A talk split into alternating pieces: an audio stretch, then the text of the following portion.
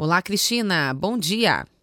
É, bom dia, Cláudia, e bom dia, ouvintes da CBN. Cristina, hoje a gente vai falar como os líderes podem contribuir com a saúde mental dos seus colaboradores. É importante, primeiro, estar atento a isso, né?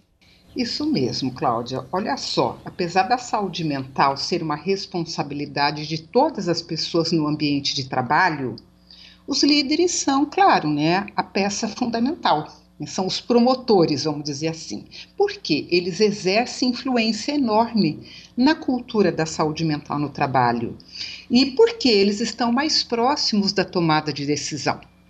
É, então, por essa razão, Cláudia, pode ser proveitoso o líder oferecer espaços de conversas sobre saúde mental com seus colaboradores, trazer especialistas do assunto, realizar tarefas interativas ou seja, oferecer um espaço de fala para que os trabalhadores possam compartilhar seus problemas, suas dificuldades no trabalho, a rotina, o desgaste e o estresse. Por quê? Assim, o discurso da preocupação com a saúde se transfere da prática, da teoria para a prática do dia a dia do trabalho. Né? Então, se a gente for parar para pensar bem, Cláudia, né, as empresas estão começando a se dar conta, principalmente agora nesse momento da pandemia, né, dos custos, né, e das perdas que se tem, né, com a falta de saúde mental dos trabalhadores. Melhor prevenir, então, né, cuidar para não ter que remediar, realmente.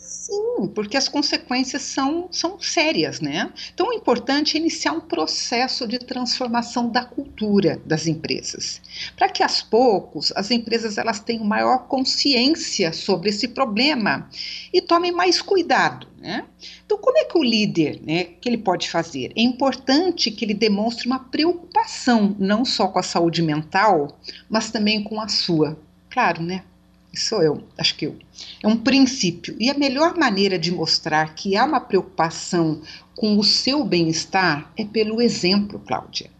Isso mesmo, criando momentos, isso o líder exercitando consigo mesmo, criando momentos de lazer e de diálogo com a turma, com as pessoas.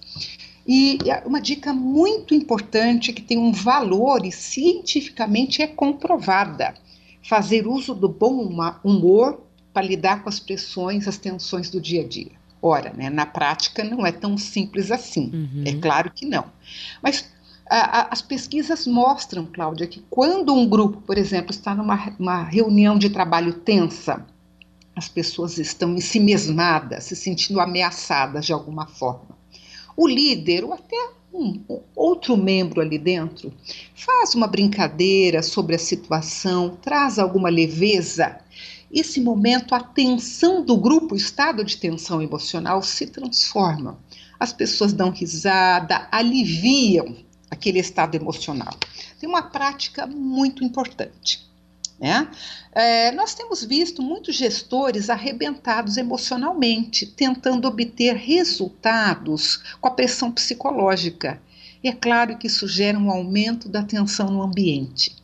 E as perdas são inevitáveis, como, por exemplo, o retrabalho, excesso de faltas, o aumento das consultas médicas, os conflitos internos que não são resolvidos e o afastamento do trabalho por motivos de doenças. Né?